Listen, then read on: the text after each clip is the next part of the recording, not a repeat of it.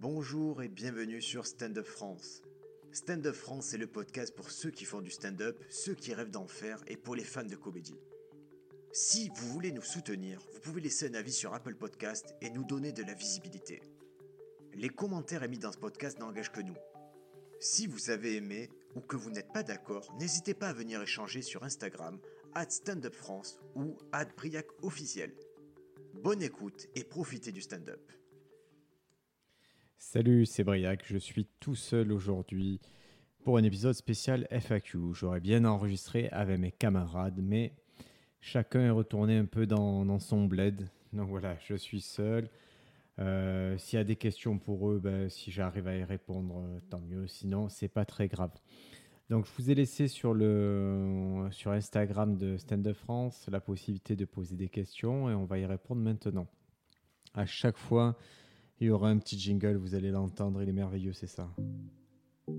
Ça, ça veut dire question.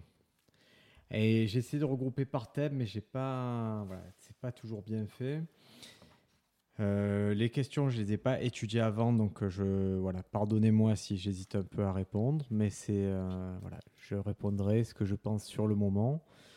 Comme d'habitude, ce que je pense sur le moment, c'est, toujours amené à évoluer, je suppose. Donc, euh, j'espère que je me contredirai pas dans les prochains mois. Allez, j'avais regroupé quelques questions sur le podcast en tant que podcast. On m'a posé la question, ça sert à quoi d'avoir un podcast quand on est stand-upper, quand on fait du stand-up? Euh, Déjà, c'est un petit projet qui est intéressant et la base, à mon sens, du podcast, ce qui est intéressant, c'est la mise en œuvre qui est, euh, qui est, qui est pas très impliquante. Financièrement, c'est raisonnable. Euh, au niveau du temps, c'est assez aussi raisonnable. C'est pas des projets qui prennent des semaines à se monter. Donc déjà, c'est pas quelque chose qui va, qui va dramatiquement changer votre vie d'avoir un podcast. Euh, deuxième truc, un podcast, c'est, un projet, c'est un outil. Donc vous pouvez, ça se réfléchit en fait. Il faut pas se lancer d'un podcast parce que c'est la mode ou parce que. Je crois que déjà pour se lancer d'un podcast, il faut consommer des podcasts et se dire ok, j'ai déjà entendu des choses. C'est un format qui me plaît. J'entends des émissions qui me, qui me plaisent bien, mais moi je pense que je peux faire mieux ou que je peux faire différent, quelque chose qui, qui me permettent d'atteindre certains buts. Euh, on va prendre le cas très très précis du stand-up.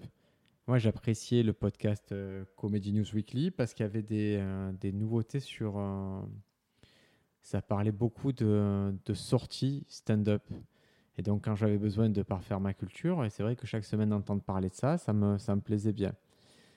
Ça s'est arrêté. Il y a eu pendant un moment, il y a eu un vide où il n'y avait pas cette case-là de rempli. Et naturellement, par mon métier, parce que ça me passionne quand même le stand-up, j'en parlais, je voyais tous les spectacles, j'en parlais. Donc on s'est dit, ah, ça serait pas bête d'avoir le podcast qui vient se greffer à Stand Up France pour parler des nouveautés. Parce que Stand Up France, c'est un site qui est, c'est un peu plus statique, un site. C'est-à-dire que je mets des infos qui, j'espère, seront pertinentes dans un an, deux ans, voire plus. Un article, il sera toujours vrai demain, a priori. Alors que ce qu'on dit dans un podcast, c'est plus immédiat. On a besoin de, de prendre ce qui s'est passé dans les semaines d'avant, dans les jours d'avant, de le digérer, de le retranscrire, que ce soit au niveau des spectacles que l'on voit, au niveau des expériences que l'on vit. Si vous écoutez les premiers podcasts, ben, euh, typiquement Sofiane, il y a une évolution dans sa façon de voir stand-up, dans sa façon de, ben, de, concevoir le métier. Et c'est marrant de voir l'évolution aussi à ce niveau-là. Donc, ah, ça sert à quoi d'avoir un podcast euh, quand on fait du stand-up? Pour répondre précisément, je pense que c'est encore, ça peut être encore un bon outil aussi pour rencontrer du monde. Je vais prendre le cas de Louis Dubourg qui avait ce podcast Un, café au lot 7 ou un café lot 7 sûrement qui euh, bah, c'est lui ça lui avait permis de rencontrer plein plein de gens et ça a été à mon sens un très gros levier dans sa carrière euh, il s'est positionné tôt sur le truc et mais il l'a bien fait. Il n'avait pas de prod derrière tout. Il l'a bien fait. C'était, intéressant. Il a eu des invités. Il a eu des. Il a eu Lycée Moon, il a eu Gad Elmaleh, il a eu, à peu près tout ce que. Il a eu Blanche, tout ce que stand-up français aussi fait, fait d'intéressant. Donc pour lui, ça a été vraiment un outil, un levier, mais je pense qu'à la base, il a juste cherché à bah, connecter ces gens, à prendre un peu de sagesse, et ça a eu des, répercussions positives. Après, il y en a, il y a plein de podcasts qui se sont lancés avec des stand-uppers par stand-uppers pour stand-uppers. Il faut les écouter. il y en a certains auxquels je laisse euh, une chance quand c'est un, invité que j'aime bien ou quand il y a une idée que j'apprécie, j'écoute. J'ai essayé tout, à peu près tous les podcasts qui sont sortis, je les ai essayés. Je les ai pas tous conservés dans mes favoris. Euh, je vois ceux qui font la plus grosse erreur, c'est ceux qui pensent vraiment, dès le début, qui voient ça que comme un levier, euh, que comme une façon de se mettre eux en avant. Et en tout cas, moi, je, je sais que mon oreille, elle décroche vite de ce type de dispositif. Moi, je crois que si vous voulez faire un podcast, euh, faites sur quelque chose qui vous anime vraiment.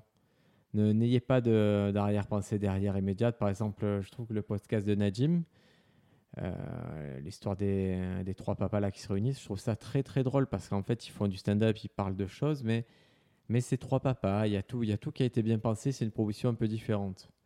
Typiquement, les interviews que j'entends d'humoristes, je ne suis pas satisfait.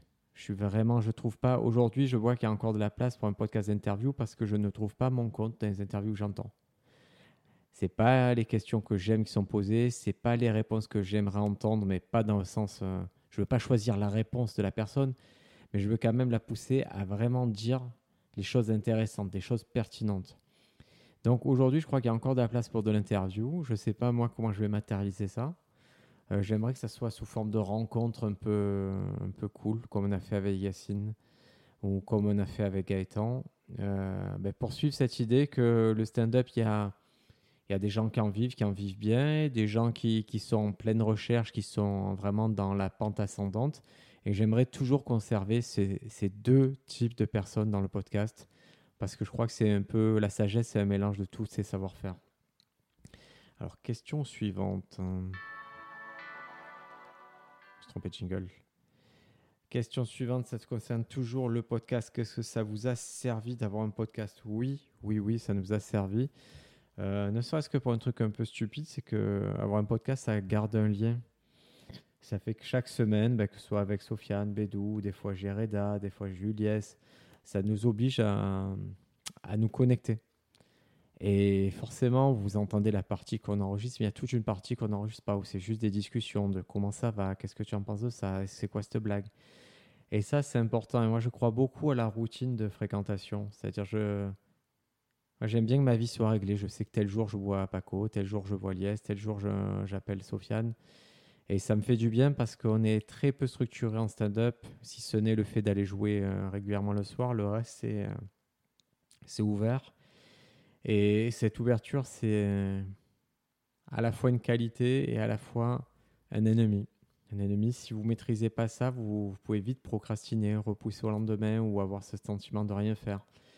Donc le fait d'avoir un podcast, de savoir qu'on voulait le sortir chaque semaine et qu'on a à peu près tenu ce rythme, ça nous a beaucoup, beaucoup aidé bah, à chaque semaine se dire, OK, c'est quoi le stand-up? Qu'est-ce qu'on a vu? Qu'est-ce que tu as vu? De quoi tu veux qu'on parle?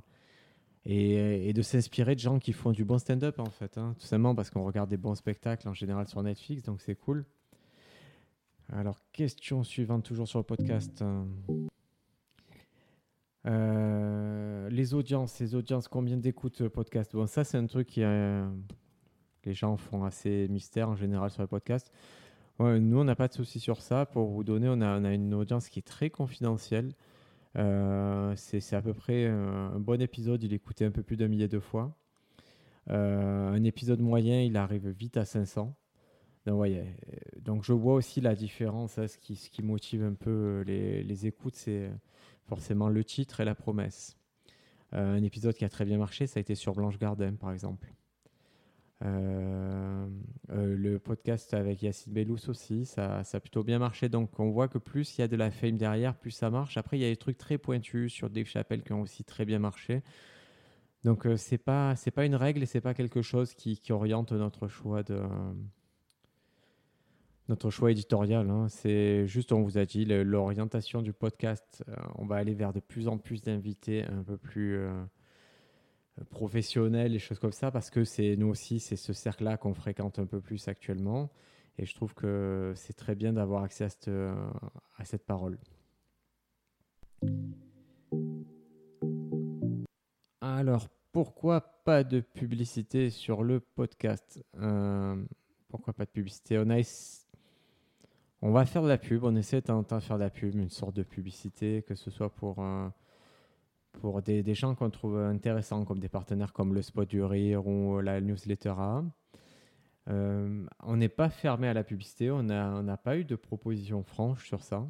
Euh, moi, je, je, dire, je suis partagé parce qu'il y a une partie de moi, ouais, ça serait cool d'avoir un peu d'argent pour, pour les serveurs, les choses comme ça. Même pour le matériel, j'aimerais bien renouveler le matériel. Euh, et une autre partie, ça me gonfle actuellement quand, quand j'ouvre un podcast qui a une publicité pour une mutuelle. c'est vraiment ce que j'aime pas à la radio. C'est ce pour ça que je n'ai jamais apprécié la radio déteste la publicité, donc je ne sais pas dans quelle mesure ça peut être fait. Je crois qu'à terme, je vais garder ça sous forme de, euh, de petits shout-out, c'est-à-dire de temps en temps, je parlerai d'un truc qui me plaît bien et ça fera une publicité, que ce soit des podcasts euh, amis ou alors des lieux comme l'art du théâtre. L'art du théâtre, il contribue beaucoup à Marseille à, à nos carrières, il contribue beaucoup à, nos connexions avec d'autres personnes. Donc de temps en temps, voilà, je parlerai de leur programmation, je ferai un petit, euh, shout-out sur eux, ça leur fait plaisir. Je ne sais pas à quel point ça peut influencer leur communauté, mais voilà, je sais, c'est juste de la reconnaissance, mais je pense que le modèle sans pub va continuer. Idem sur le site, euh, le site Scène de France, il n'y a pas de publicité. Alors ça, c'est vraiment, euh, c'est dès le début avec le webmaster, on savait que c'était, c'était pas le but. Euh, c'est un truc, on a assez d'audience pour monétiser vraiment le site. Je ne vois pas l'intérêt aujourd'hui. La façon, si vous voulez nous soutenir, hein, c'est très simple pour il y a les liens que je mets pour les livres, euh, par exemple sur Amazon, ils sont, euh, il y a une encre qui, qui, nous permet de toucher un petit pourcentage minime. C'est toujours ça, ça paye le serveur, ça paye choses comme ça. Donc si vous devez prendre un livre de stand-up, prenez-le via Amazon. Je transitionne de suite sur une question hors podcast qui est quand c'est que sort ton manuel de stand-up? Mon manuel de stand-up aujourd'hui, il est écrit. Ça fait plusieurs mois qu'il est écrit, qu'il est pensé, qu'il a été encore un peu amélioré. Euh, il y a quelques, quelques personnes qui l'ont manipulé, qui, qui l'utilisent. Ils ont l'air contentes. Euh, j'ai intégré certains retours pour plus de clarté. Euh, j'ai fait une première démarche au printemps envers les éditeurs. C'était pas fructueux dans le sens où, pour l'instant, il n'y a rien qui est fait. Donc euh, aujourd'hui, je ne peux pas dire que ce livre va être édité, en tout cas sur cette première vague d'éditeurs qu'on a pu contacter. Donc il va y avoir une deuxième vague euh, en septembre, un peu plus large. Euh, donc les questions connexes, c'était pourquoi tu l'auto-édites pas, les choses comme ça. Ce n'est pas le projet. je vais me tenir au projet. Le projet, c'est d'avoir un livre un peu référence, un livre qui, est utile, je vais louper la rentrée, euh, septembre-octobre, du coup, euh, sûrement il ne sera jamais édité pour ce moment-là. Ça m'embête, non pas parce que c'est une opportunité financière monstrueuse et je pense que je pas des millions sur ce livre. C'est juste que je sais qu'il y a plein de gens qui à la rentrée vont acheter des livres inutiles. Et euh, en livre inutile, le manuel du parfait stand-upper, nanana, pour moi c'est parfaitement inutile si vous voulez apprendre le stand-up. C'est pas ça. Je ne remets pas en cause le livre, celui qui a écrit. Il avait sûrement des intentions et peut-être qu'il a atteint son but. Quelqu'un commence à stand-up, il a ça, il n'en fait rien. Hein. il s'en sert de cale-porte. Hein. Ça n'a pas d'intérêt. Euh, du coup, je continue à penser qu'il y a deux livres références en anglais. Pour moi, c'est le livre de Greg Jean sur le stand-up. Euh, il est très bien parce que c'est très, très euh, chiant c'est sur la blague. Donc c'est très développé sur ce qu'est une blague. Et même si la tendance aujourd'hui, il y a pas mal d'humoristes qui disent euh, qu'ils ne font pas de blagues, qu'ils en sont revenus, que c'est pas ça. La blague, c'est la base. Pour moi, c'est vraiment la base du stand-up. Comprenez comment fonctionne une blague. Après, vous en jouerez plus tard, vous ferez plus subtil, vous ferez des mécaniques plus perfectionnées. Vous pourrez inclure dans vos blagues d'autres arts comme le scénario, des choses un peu plus subtiles, mais la blague, comprendre comment fonctionne une blague, c'est quoi les, les trois grands mouvements d'une blague et ce que ça implique, c'est la base. J'ai beaucoup de mal à parler avec les gens qui n'ont pas ça. Parce qu'à la fin de la journée, ce que je veux régler avec eux, surtout dans le cadre d'une collaboration, c'est l'efficacité des blagues. Donc, euh, je suis, je suis d'accord hein, qu'on peut avoir du propos, qu'il y en a même qui mettent le propos avant tout, mais à la fin de la journée, moi, c'est l'effet comique que je cherche. Donc, à ce sens-là, Greg Jean, à mon sens, il est indispensable. Deuxième livre, j'en ai parlé d'un podcast avec Gaëtan Matisse, c'est euh, Playful Inappropriate de Jean Revolt. Bon, c'est un livre qui n'est pas évident à comprendre. Il, est dur pour les stand-uppers parce qu'il remet en cause beaucoup de choses, mais en gros, c'est. C'est comme si, à mon sens, c'est un peu la même chose que si toute votre vie vous avez fait du, euh, saut en hauteur et vous le faites trop bien, vous sautez bien par-dessus la barre et qu'il y a un mec qui arrive et qui dit non, tu sautes en avant, maintenant il faut sauter en arrière.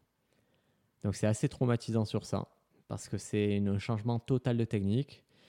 Mais bon, c'est bien qu'au final, le Fosbury, ça marche vraiment, vraiment mieux pour le saut en hauteur. Et pour moi, ce, ce truc-là, ce Playful Inappropriate, c'est un peu le Fosbury du stand-up. C'est-à-dire comment je franchis le cap euh, pour faire un stand-up différent. Euh, je... En parallèle, moi, c'est pas une méthode que j'applique chez moi parce que c'est pas mon style de stand-up, mais je... Je, le savais en fait. Donc ça me dérange pas de pas l'appliquer. Je peux le conseiller avec plaisir. Je pense que pour beaucoup de personnes, c'est l'étape d'après. Pour moi, c'est pas totalement l'étape d'après, mais c'est parce que je, je suis dans quelque chose d'un peu alternatif, j'en suis conscient.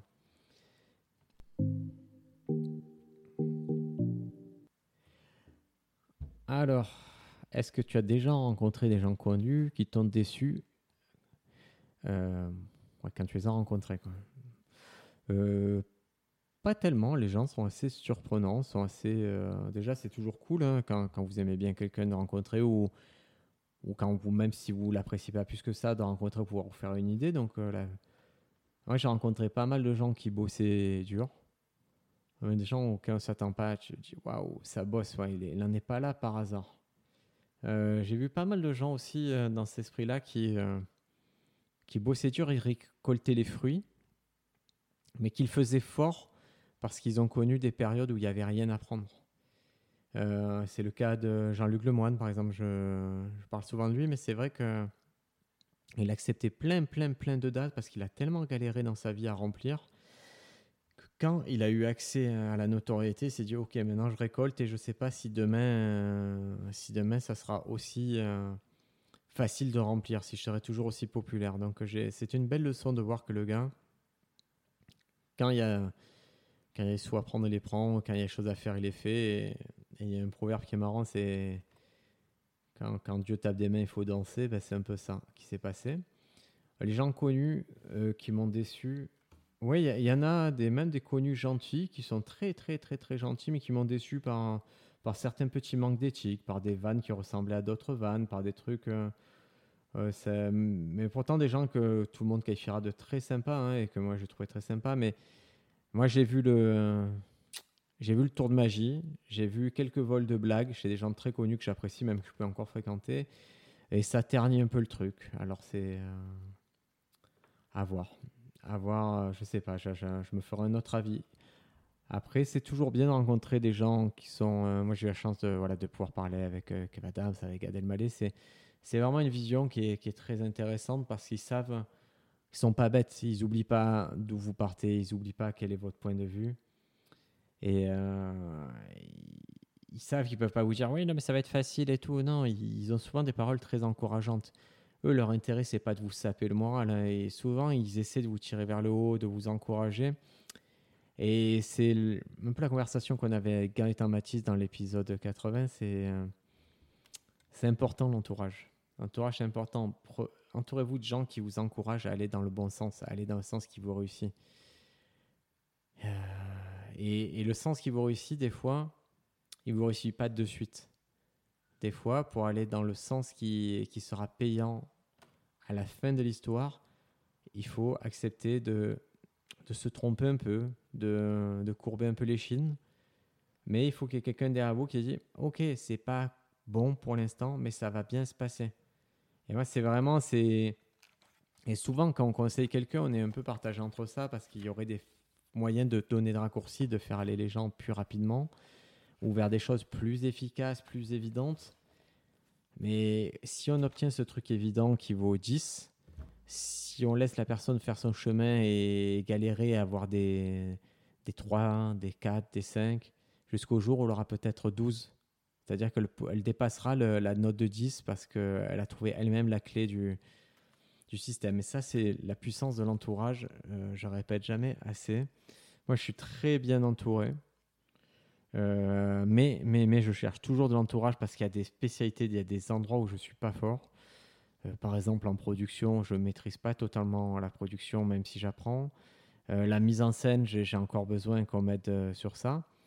Et en fait, quand je dis je, je suis entouré, je suis aidé, c'est que je vais voir ces gens-là avec des problématiques précises et, et je les inscris dans un cadre, euh, d'un cadre assez logique. C'est-à-dire, je leur explique vraiment, je suis assez protocolaire, je leur explique ce que je fais, où j'en suis, ce que je vais obtenir. Par exemple, là, je vais avoir la problématique d'un spectacle.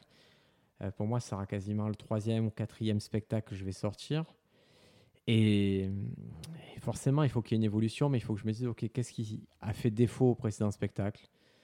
Euh, Qu'est-ce que tu peux faire de mieux? Qu'est-ce que tu veux? Et donc, dans ce cas-là, je vais aller voir, par exemple, un, graphiste et lui dire, OK, je, sais ce que je veux, je pense que tu es la bonne personne pour faire ça. Un photographe, la même chose. Mais comme je peux aller voir un, un humoriste, lui dire, écoute, je vais travailler ce type de sketch, est-ce que tu te sens de m'épauler sur ça? Après, tout ça, c'est d'un cadre légal. Hein. On, on estime à, quel point il aide ou comment on peut s'arranger, mais en tout cas, je vais mettre en place tout le processus pour arriver au résultat que je veux. Ça ne garantit pas le résultat, mais ça garantit qu'au moins en amont, je suis content de ce que j'ai mis en place. Actuellement, je travaille avec un producteur qui. Euh, on, passe beaucoup de temps à essayer d'accorder nos visions. Parce qu'on a une vision qui est assez proche, mais pas totalement. Donc, est-ce qu'il faut ménager la chèvre et le chou? Est-ce que euh, moi, j'ai tendance à dire que oui, dans mon cas, je vais, je vais plutôt aller dans son sens, c'est-à-dire euh, accepter des trucs que normalement je n'accepte pas trop, un certain regard sur mes sketchs, un certain. Voilà, je, suis très corporate pour le coup. Mais on va essayer un moment, voir si ça marche. Pour l'instant, ça me réussit assez. Et pourquoi, pourquoi arrêter?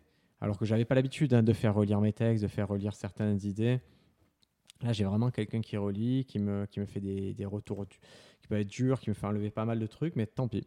On passe par là, on va voir ce que ça donne.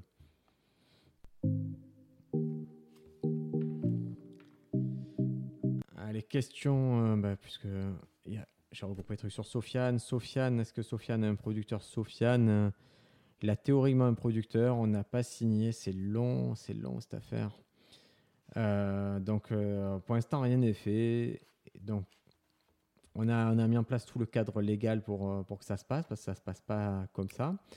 On s'est beaucoup renseigné. Maintenant, euh, ça va être encore une longue discussion.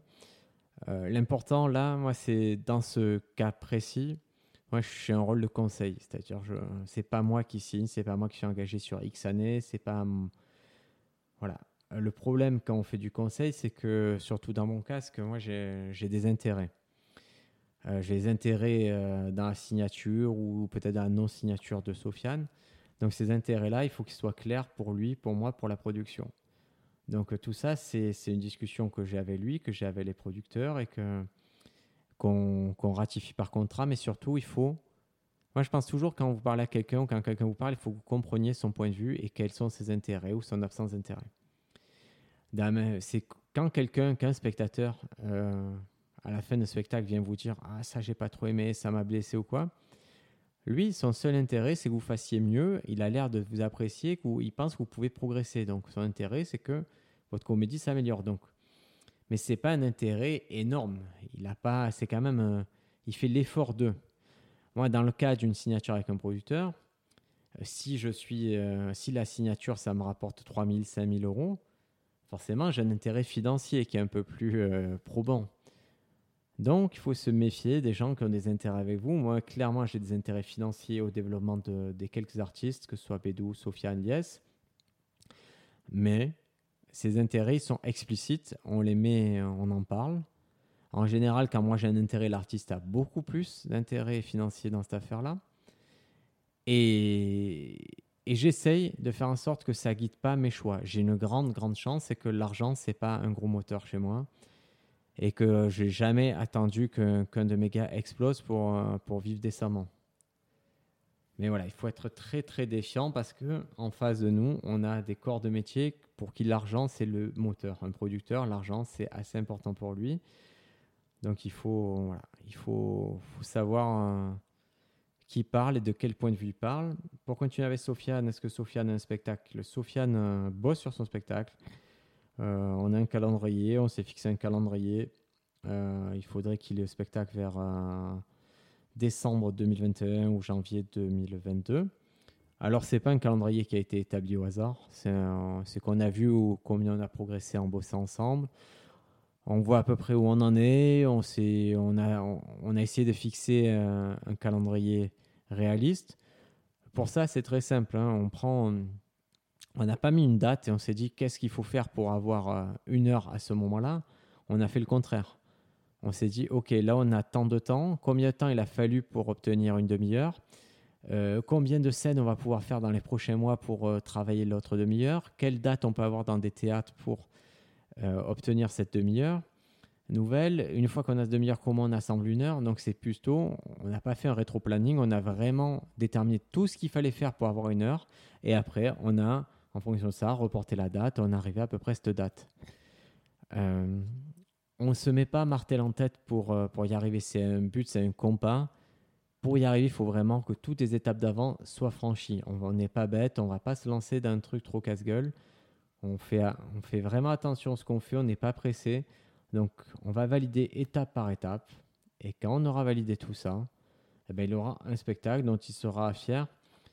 Euh, je fais une petite parenthèse, beaucoup. Euh, ça m'arrête de parler aux comédiens qui ont des idées de ce que c'est leur affiche, ce que c'est euh, leur com et tout. On s'en fout un peu de ça au début. Hein sortez des blagues, sortez-moi une heure, une demi-heure, sortez-moi 40 minutes, une heure après l'affiche, tout ça, c'est la partie facile presque. C'est agréable à faire. Question, bah, je vais regrouper avec ça. Est-ce que moi j'ai un spectacle? Oui, j'ai répondu un peu avant, j'en ai pas, je bosse dessus. C'est une mentalité, c'est dur. C'est dur d'avoir un spectacle, il faut y penser. Pour moi, c'est pas le même sport qu'avoir 10 minutes, donc euh, je, je prends le temps, je me suis entouré, je, vais beaucoup parler de ça avec, euh, avec ceux avec qui j'échange. Euh, pour, bah, pour aboutir à quelque chose, au moins pour poser des bases satisfaisantes. Ce que j'ai besoin, moi, là, c'est de poser les fondations, les murs et dire, OK, spectacle, ça va, pas, ça va être comme ça, comme ça, cette forme, ça va parler de ça, je le fais pour telle façon et je ne veux pas faire ça, ça et ça. Une fois que j'ai ce cadre-là, je vais voir comment je peux évoluer à l'intérieur. Encore un truc sur le podcast. Euh, Bédou, oui, Bédou. Bédou, il va très bien. Il s'occupe euh, beaucoup, beaucoup, beaucoup de la scène marseillaise. Il a une quarantaine de personnes euh, qui suivent ses cours. Donc, il a beaucoup de logistique. Il a lui-même un open mic à gérer, une scène régulière à l'ardu à gérer, son, son Diogène Comedy Club. Donc voilà, il n'est pas dans le podcast parce que parce qu'on n'a pas pu le faire et que je crois que j'attends qu'il ait des expériences encore plus dingues à vivre et, ça s'annonce bien pour lui. Donc quand il a un peu des trucs dingos à partager avec nous, il va revenir. Allez, question suivante d'Instagram. Alors, alors. Excusez-moi parce que je regarde en même temps. C'est pas évident ces histoires de notification. Alors, question pour un 5 minutes. Il vaut mieux écrire sur plein de sujets ou un seul sujet approfondi Pour 5 minutes. Il vaut mieux écrire sur plein de sujets ou un seul sujet approfondi. Euh, ça dépend de votre style de stand-up. Alors, ça dépend de votre style de stand-up. Euh, moi, je crois que le public n'est pas prêt à entendre mille digressions. En tout cas, on ne peut pas parler de 100 sujets en 5 minutes. Et ça, c'est juste une question de logique narrative. Donc, il faut, faut vraiment peser le, en fait, il y a vraiment un ratio entre j'ai de la puissance dans une nouvelle vanne sur un nouveau sujet et j'ai de la cohérence en exploitant un sujet. C'est ce ratio-là avec lequel vous allez devoir jongler et faire les réglages. Euh, pour vous donner sur 5 minutes, ouais, sur 5 minutes, c'est c'est pas évident, c'est une unité courte et vous devez être assez percutant. Si je dois décomposer en 5 minutes, bon, moi, il y a directement une blague qui est très forte, c'est l'opener. C'est-à-dire, c'est la blague qui vous présente, la blague qui fait que, hop, vous rentrez sur scène, vous mettez gens en confiance. Donc ça, je suis obligé de passer par un sujet sur ça. Après, je pense qu'il peut y avoir un deuxième sujet, qui est le cœur un peu de votre 5 minutes.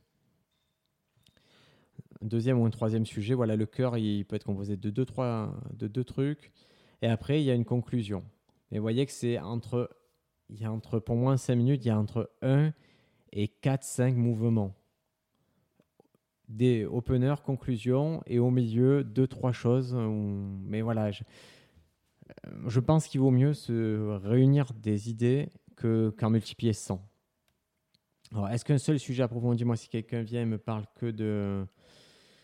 Euh, je dis n'importe quoi de. de la grippe aviaire. Est-ce que c'est est-ce que c'est cool sur scène? Je suis pas sûr. Je sais pas. Je sais pas si non. En tout cas, ouais, je pense pas qu'un sujet unitaire sur 5 minutes ce soit le, le plus fin. En général, de peur, on digresse beaucoup, donc ça passe. Mais moi, je vous conseille de venir avec du, du matos bien, bien fort et, et, de composer avec ce qui se fait de mieux sur 5 minutes. Euh, quel travail faire pour trouver son perso comique? Alors Gaëtan Matisse, il a partiellement répondu dans l'épisode précédent. Il disait qu'il faut beaucoup, beaucoup, beaucoup jouer. Euh, ouais, le perso comique, ça passe par le jeu et ça passe par, euh, par l'analyse de ce qu'on est en fait, par de ce qui vous réussit ou ce qui vous réussit pas.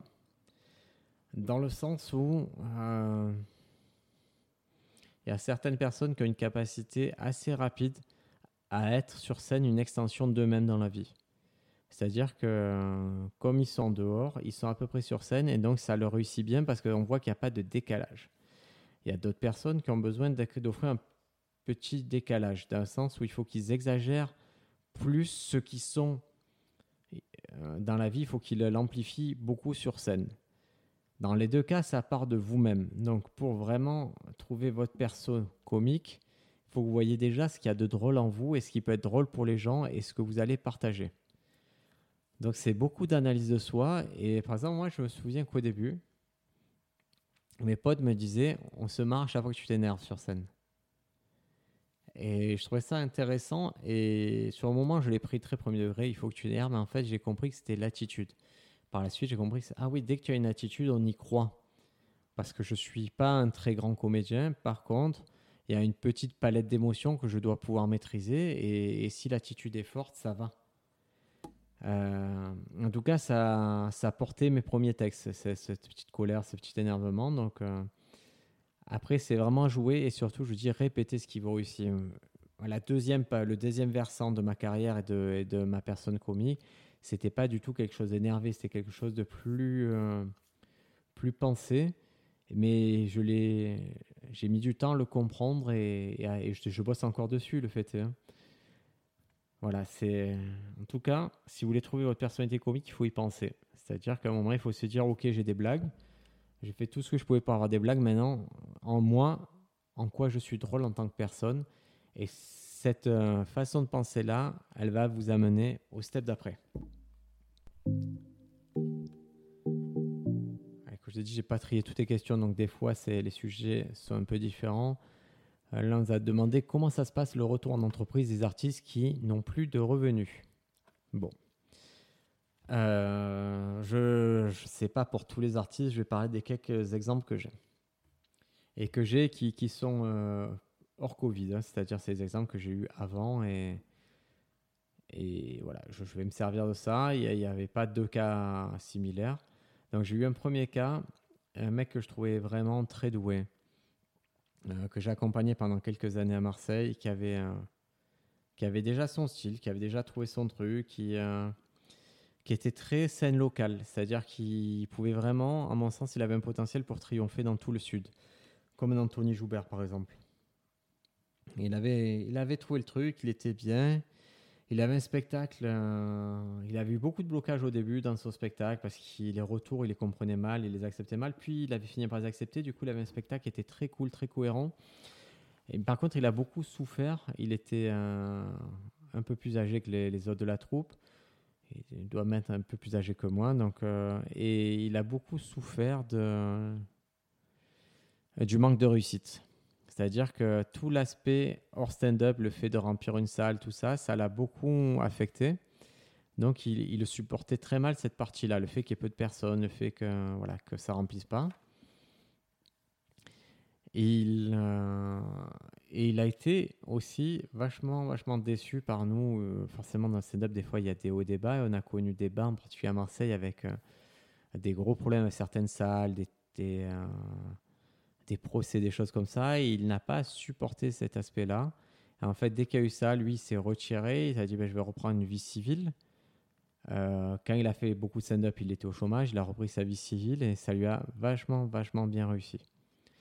Donc il est retourné en entreprise. Il n'a pas fait des jobs passionnants. Par contre, euh, il a retrouvé le plaisir de faire des choses comme de la musique, des, choses comme ça. Et c'était intéressant de le voir, c'est bizarre, s'épanouir dans la contrainte. C'est-à-dire, OK, je vais au boulot, mais je garde du temps pour composer, pour faire des choses qui me plaisent. Et c'était, moi, j'ai trouvé assez épanoui. Je me bats pour qu'il revienne sur scène, mais je vois qu'aujourd'hui, c'est plus son truc et, et je peux pas être motivé pour lui. Donc voilà, la porte est ouverte. Quand il veut revenir, ça revient. Mais là, je crois qu'il a trouvé une stabilité financière.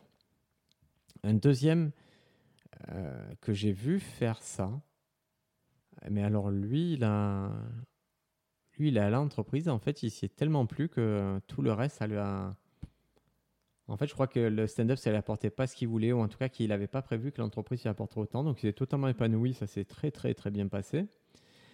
Après, je vais parler des cas euh, un peu plus précaires, c'est-à-dire des gens qui avaient un plan, qui se dit Moi, en deux ans, j'éclate tout un stand-up et, qui arrivent au bout de, l'allocation chômage, qui étaient obligés de, retourner euh, faire des piches, faire des choses comme ça. Euh, ils ne le vivent pas super, super bien. Par contre, souvent, je trouve qu'ils arrivent à garder une dynamique de je fais ça pendant un laps de temps qui m'ouvre des droits, puis j'arrête, puis je fais ça. Il faut un peu du stop and go. Euh, donc ils souffrent un peu au boulot, mais je crois que la perspective de s'arrêter, de faire autre chose, ça leur, euh, ça leur fait du bien. Euh, il y a eu des périodes, hein, même dans les dernières années, pourtant c'était plutôt bien amorcé, où j'étais obligé de faire des, des piges, des, des, caches, comme on dit à Marseille. Des, voilà.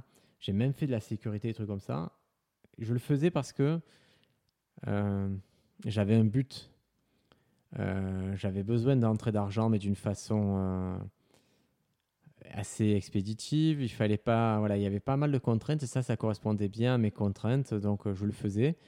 Honnêtement, c'est pas épanouissant de, faire sécurité sur une soirée. Hein. C'est long, c'est 6-8 heures où vous attendez, où il n'y a rien de spécial qui se passe. des temps en temps, puis ça déborde un peu, donc il faut, voilà, ça, ça vous met un petit peu en danger. Mais il faut le faire. Moi, je l'ai fait vraiment avec plaisir en me disant, OK, tu vas apprendre des trucs et tu vas... Ça va te rafraîchir l'esprit, en fait, de parler à d'autres gens que du stand-up. Et c'était vachement bien. Bon, le fait est que la personne qui le faisait avec moi, elle, était dans stand-up aussi, donc on blaguait stand-up tout le temps, mais ça nous a fait voir autre chose, ça nous a permis de, payer les factures quand il fallait payer les factures. Et, et moi, j'avais pas d'aigreur par rapport à ça. Par contre, le jour où j'en ai eu, euh, j'ai arrêté. Le jour où j'ai senti que mon temps il était mal utilisé là, j'ai arrêté et depuis je n'ai plus accepté ce type de, de, de, mission parce que ça, je voyais que ça, ça me créait plus de frustration que, de, que ça répondait à des vrais besoins financiers. Ou Donc voilà, il faut, faut peser le pour et le contre. Et, euh, mais je crois qu'il ne faut pas... Comment dire Il ne faut pas de honte et pas de au contraire, il faut être sans pitié sur les tafs. Si vous devez prendre deux boulots et jouer le soir, moi, ça me, ça me semble tout à fait logique et tout à fait euh, plausible. Je ne dis pas que vous allez tenir euh, dix 10 ans comme ça, mais il faut se battre et, adresser le volet financier, ça fait partie de, de la bagarre qu'il faut faire. Même des fois, je vois des métiers connexes à, acteurs, hein, des gens qui voulaient faire de la prod, des gens qui voulaient faire de, euh, du conseil et tout. Ils n'y arrivent pas parce que Covid, parce que ces choses-là. Il faut reprendre une activité, faut se remettre bien financièrement et garder ce projet-là en tâche de fond ou voilà, en projet parallèle. Mais toute façon, il n'y a personne qui va le faire pour vous, donc il va falloir un moment un peu se, se battre. Allez, question suivante.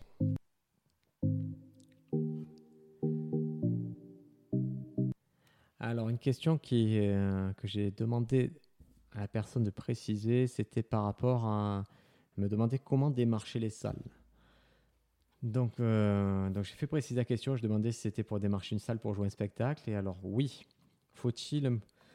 Personne me demande faut-il un producteur pour démarcher une salle? Non. Alors, une salle, ce qu'on appelle une salle, un théâtre, un café-théâtre, c'est. Euh,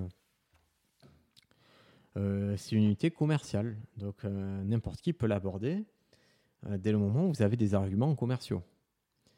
Donc, on va prendre le cas très basique, un théâtre lambda, on va dire à Limoges. Vous allez voir, vous dites euh, si vous habitez Limoges, vous pouvez dire Ah, je vais jouer mon spectacle ici.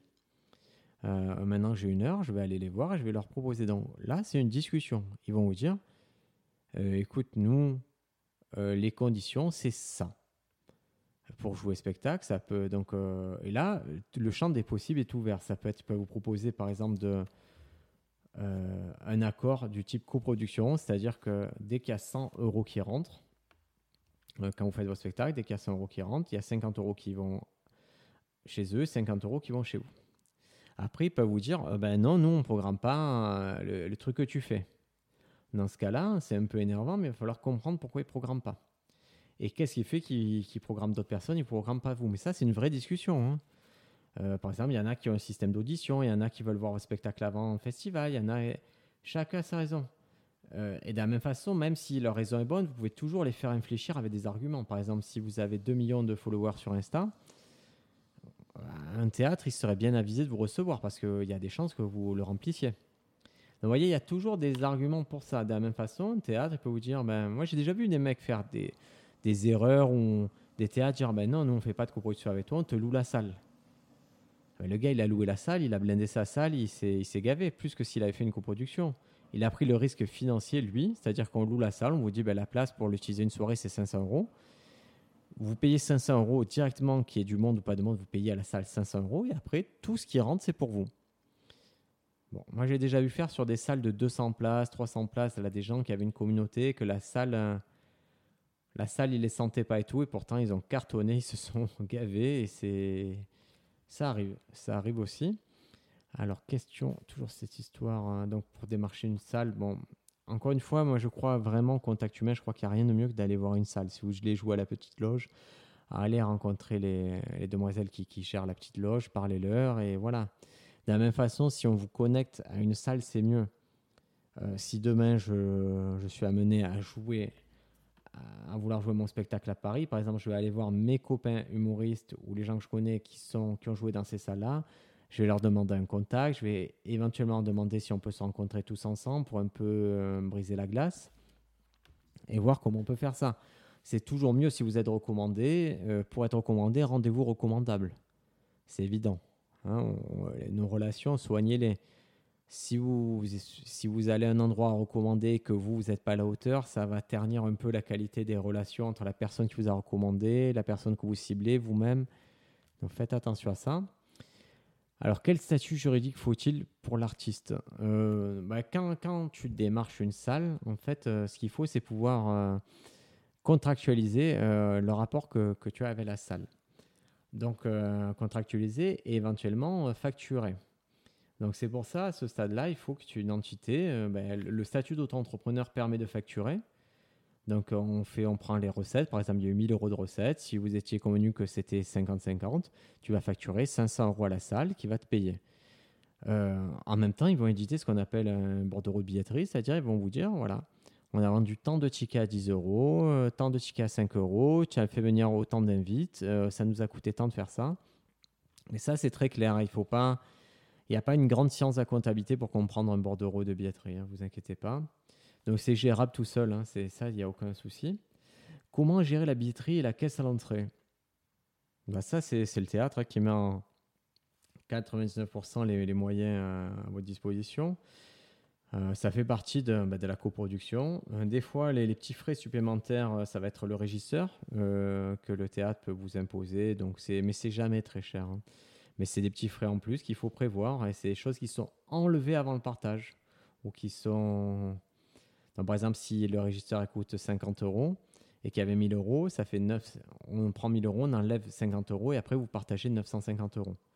Ça, ce sont des, c'est des discussions, c'est assez libre. Hein. Donc oui, si vous voulez démarcher une salle, vous pouvez le faire seul. Il faut un statut d'auto-entrepreneur euh, mieux. Si vous avez un producteur, c'est mieux. C'est mieux dans le sens qu'il peut mieux négocier. Vous voyez cette histoire de 50-50 là. Peut-être qu'un producteur, il va réussir à obtenir 60 pour vous, 40 pour la salle. Peut-être qu'un producteur, il va obtenir des frais fixes moindres. Peut-être qu'il va vous... Euh, voilà. C'est, il est là pour défendre vos intérêts et euh, peut-être qu'il va, il va poser des questions pertinentes ou, ou s'interroger sur certains frais qui n'ont pas lieu d'être. Moi, c'est arrivé une salle à Marseille qui est du RER qui facturait, il demandait des gens euh, des, des, sous, par exemple, pour le référencement, 150 euros de référencement. Pour des choses qui n'étaient pas, honnêtement, qui étaient pas tangibles à, mon sens. Hein. Et, forcément, quand vous signez le contrat, vous êtes content. Et puis, vous voyez qu'à quand vous rend le bordereau, il y a, il y, a des, y a des sous qui sont partis de tous les côtés. Mais, mais en étudiant plus, plus précisément le contrat, vous auriez vu cette clause un peu, un peu bizarre.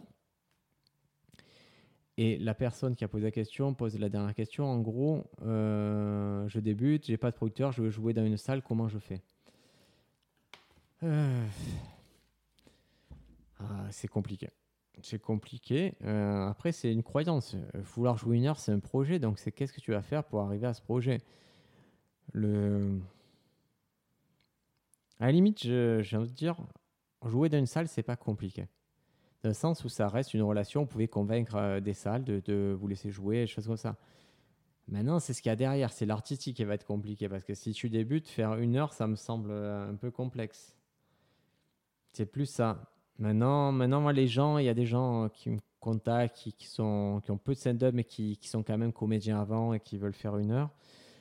On essaye de, les orienter voilà, vers les salles amies, vers les salles où on pense qu'il y, y a une possibilité. En général, ils n'ont pas des créneaux incroyables. On va leur laisser plutôt les mercredis, les jeudis, des choses comme ça.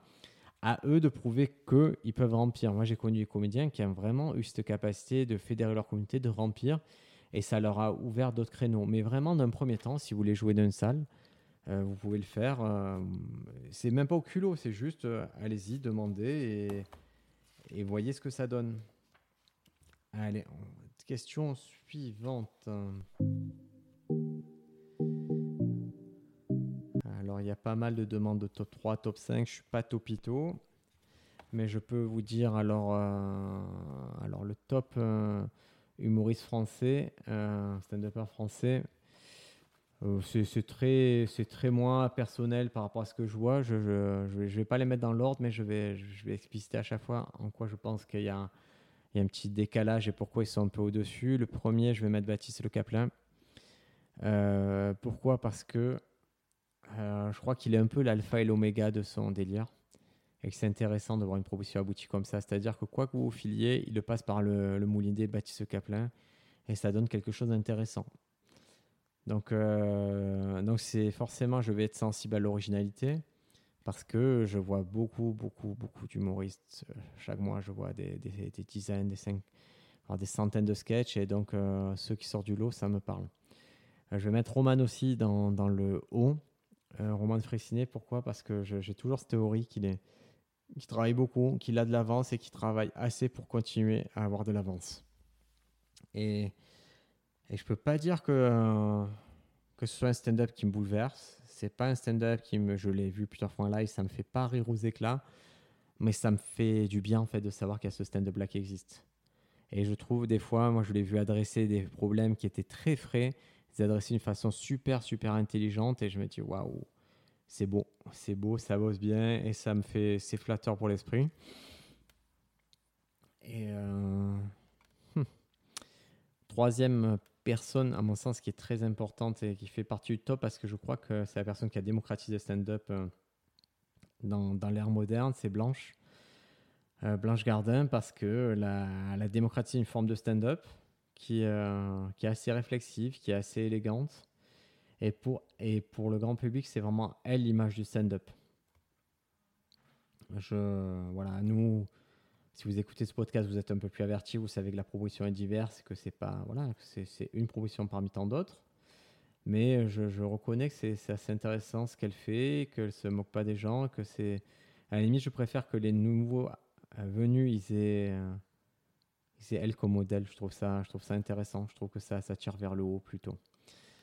Niveau US, euh, niveau comédien international, euh, mon top, euh, si, je le base, je ne vais pas le baser sur le dernier spectacle, je vais baser sur l'ensemble de la carrière et sur ce que ça m'apporte moi en tant que, stand-upper et ce que ça m'évoque. je vais forcément citer des gens de la comédie plutôt alternative.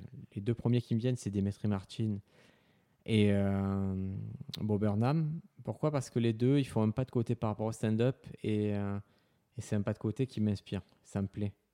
Ça me fait penser à autre chose et j'aime la, conjoncture des arts. Ça me parle beaucoup. Donc voilà. Euh, les deux sont dans la musique, ils font un peu d'art pictural, des choses comme ça. Ça me plaît beaucoup. Et le troisième, forcément, qui, mais qui lui n'a pas assez de spectacles pour que je le mette vraiment dans ce top 3, c'est Julio Torres. Il a qu'un spectacle qui est trop bien, qui est très alternatif, mais il n'a pas une carrière construite. Alors, Bob Burnham, je peux remonter sur 2-3 spectacles, c'est cool. Dimitri Martin, idem, s'il a construit son truc. ça m'a plus influencé que Julio Torres. Le troisième, qui pour moi est le plus intéressant en termes de construction de carrière, euh, je dirais c'est Nat Bargatze pour moi. Dans le sens où je l'ai vu petit, je l'ai vu grossir, j'ai vu son style stand-up s'améliorer, je l'ai vu même lui s'améliorer en tant que communicant, s'améliorer en tant que stand-upper. Pour moi, il compte beaucoup et je trouve que, que sa forme de stand-up, c'est une des formes les plus intéressantes à l'heure actuelle. Si maintenant, dans les All-Stars, je ne vais pas négliger le plaisir que j'ai face à Bill Burr, Dave Chappelle, c'est des gens que j'aime beaucoup. Mais ça me, je prends le spectacle, je les vois plusieurs fois, je les analyse, j'essaie de comprendre, mais c'est pas pareil, ça fait pas l'écho comme Nat Bargatze, c'est pas des gens où je me dis putain j'aimerais être comme ça. Dave Chappelle, j'aime ce qu'il fait, mais je me dis pas, j'aimerais Dave Chappelle. Alors que Bob Burnham, je dis, ah, j'aimerais avoir cette finesse-là. Voilà, ça c'était les top 3. Écoutez, on est arrivé au bout de, ce petit FAQ. Ça fait 50 minutes. Euh, j'ai pas eu masse de questions, vous voyez, j'avais regroupé à peu près tout.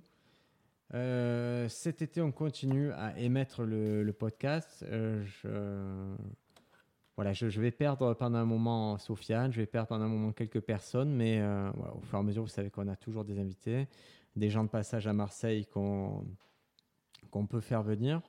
Le projet, c'est toujours pour nous, le podcast, bah, de, l'orienter plus en plus vers Paris. À partir, de, bah, à partir septembre, il y a de grandes chances qu'on soit très très souvent à Paris, donc ça ouvrira la porte à, de nouvelles possibilités. On a eu comme critique, et c'est très très juste, en particulier sur le premier épisode, que c'était vraiment un podcast de, de quoi c'était juste de blanc, barbu et parisien, un truc comme ça. Où, moi, c'était, je comprends l'idée, j'ai compris, il n'y a pas de souci. Euh, je suis pas forcément barbu, Sophia n'est pas forcément blanc totalement. Mais, mais oui, c'est un truc, il y, en a eu beaucoup de, mecs. Euh, c'est ce qu'on fréquente, hein, évidemment, mais euh, on, entend ces, ces, ces histoires-là, on va voir comment on ouvre ça un peu plus, mais ça va se faire en bonne intelligence, avec les, comme d'habitude, avec les bonnes personnes. On a eu plein de. Euh, on a eu des invités, que, euh, filles qui ont été vraiment formidables, donc on va continuer à les avoir, on va renouveler ces partenariats. Et on va essayer bah, d'avoir vraiment les comédiennes qui vont faire le stand-up de demain, de leur demander leur avis et leur parcours. Parce que forcément, moi j'ai 40 ans. Et si vous voulez aller au bout de truc, 40 ans, blanc, hétéro, blablabli, blablabla peut-être il y, a plusieurs sensibilités en stand-up et, je suis moi je représente pas tout le monde et ça serait très très bien si vous avez d'autres sons de cloche, d'autres éclairages. Donc voilà, on est conscient de ça et on va continuer à élargir nos invités. Merci à vous d'avoir écouté. On se retrouve la semaine prochaine pour un nouvel épisode. En attendant, profitez bien du stand-up. Merci d'avoir écouté cet épisode en entier. Si vous souhaitez nous soutenir, vous pouvez laisser un avis sur Apple Podcast et nous offrir de la visibilité. N'oubliez pas d'aller sur le site standupfrance.fr. Il est gratuit, mis à jour plusieurs fois par semaine. Vous y trouverez des articles sur la comédie, des exercices pour s'inspirer ou progresser et des recommandations culturelles de qualité. À la semaine prochaine dans le podcast Stand Up France et merci pour votre fidélité.